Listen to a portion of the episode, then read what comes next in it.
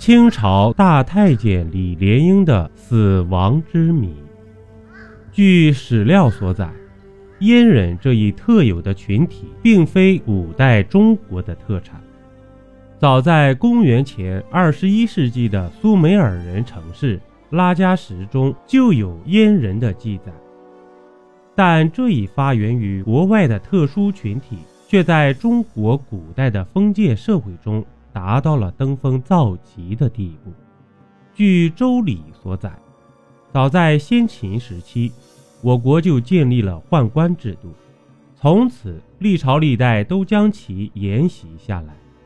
直到一九二四年，冯玉祥发动北京政变，将紫禁城的最后一批太监赶走后，这一制度才算是彻底终结。古代王朝设立宦官制度的最初目的，只是为了避免男子淫乱后宫。但随着时间的推移，太监这一群体成了一股特殊的政治势力。尤其是当皇帝利用太监来对抗外戚时，就可能会出现宦官专权的现象。所以，尽管太监出身卑贱，但历史上还是出现了不少手眼通天的大太监，比如赵高、王振、魏忠贤，还有我们今天的主人公李莲英。据《清史稿》所载，李莲英原名李进喜。出生于道光二十八年，咸丰五年因家庭所迫晋升为太监，先入正亲王端华府，次年被送进皇宫，先后在奏事处和景仁宫当差。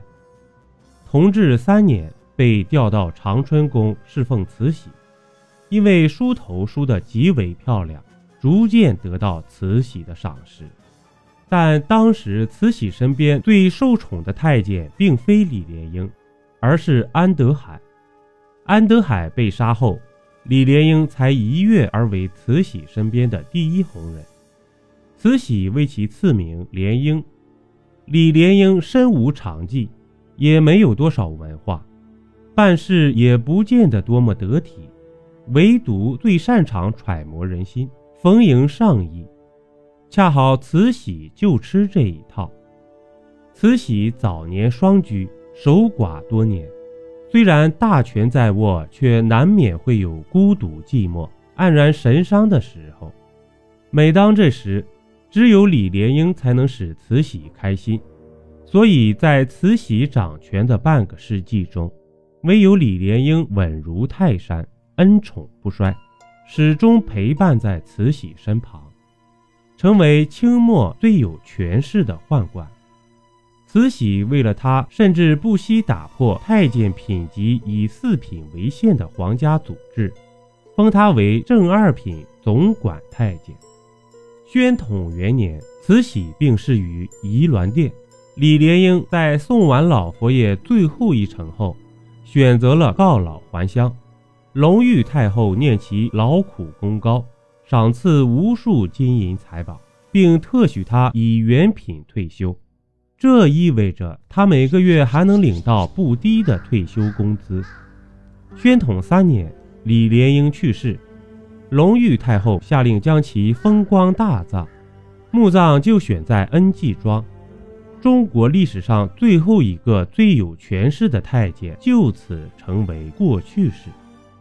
李莲英去世后被葬在恩济庄。随着时间的推移，他的墓葬所在地逐渐被夷为平地，建起了学校。一九六六年，学校操场扩建时，工程队在操场的角落发现了李莲英的墓葬。当时正处于十年特殊时期，李莲英这一封建腐朽的代表人物自然会受到清算。于是，学校师生们决定。破开他的墓葬，让他接受人民的审判。为了打开李莲英的墓葬，师生们请工程队协助。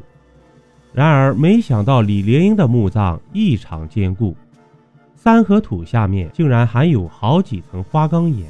工程队报废了好几把大锤，都没能破开墓葬。最后还是在当地一位长者的指点下，才绕过花岗岩，直捣黄龙，打开了李莲英的墓穴。当李莲英的棺木被打开后，一位老师被委派清理棺内的陪葬物。当他下去之后，发现李莲英的尸骸上面还盖着一层被子。他将被子用手一掀，意料之中的骸骨并未出现，下面空荡荡的。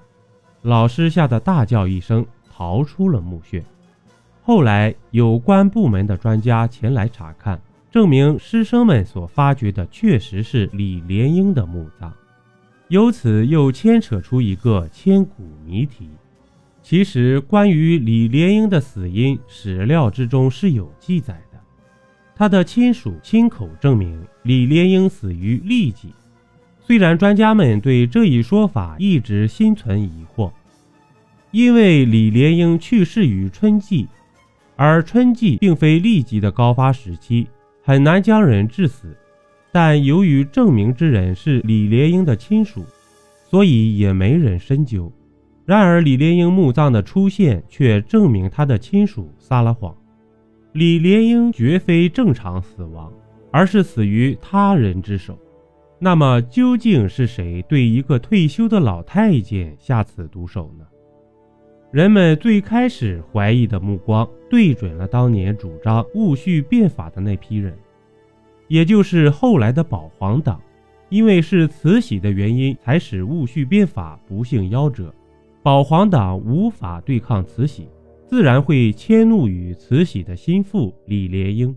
然而，史学家们深究之下，却发现保皇党动手的可能性不大，因为李莲英为人十分圆滑，慈禧和光绪都十分宠爱他，光绪帝更是叫他安达，就是师傅的意思，还夸他忠心事主，而他对维新变法也持中立态度，没有坚定地站在慈禧一边。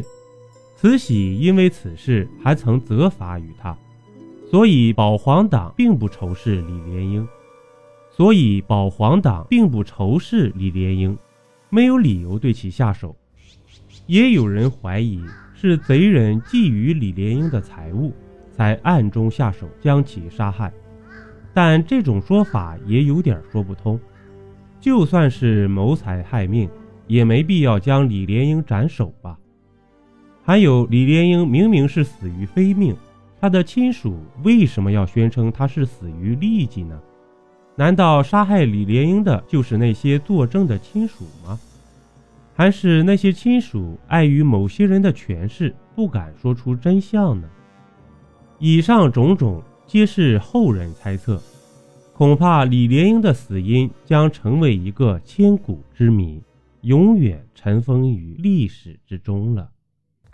主播像素星座专辑《中国民间故事》已上线，欢迎您收听、订阅、点赞、评论。本集播讲完毕，点个关注，订阅一下哦，下集我们不见不散。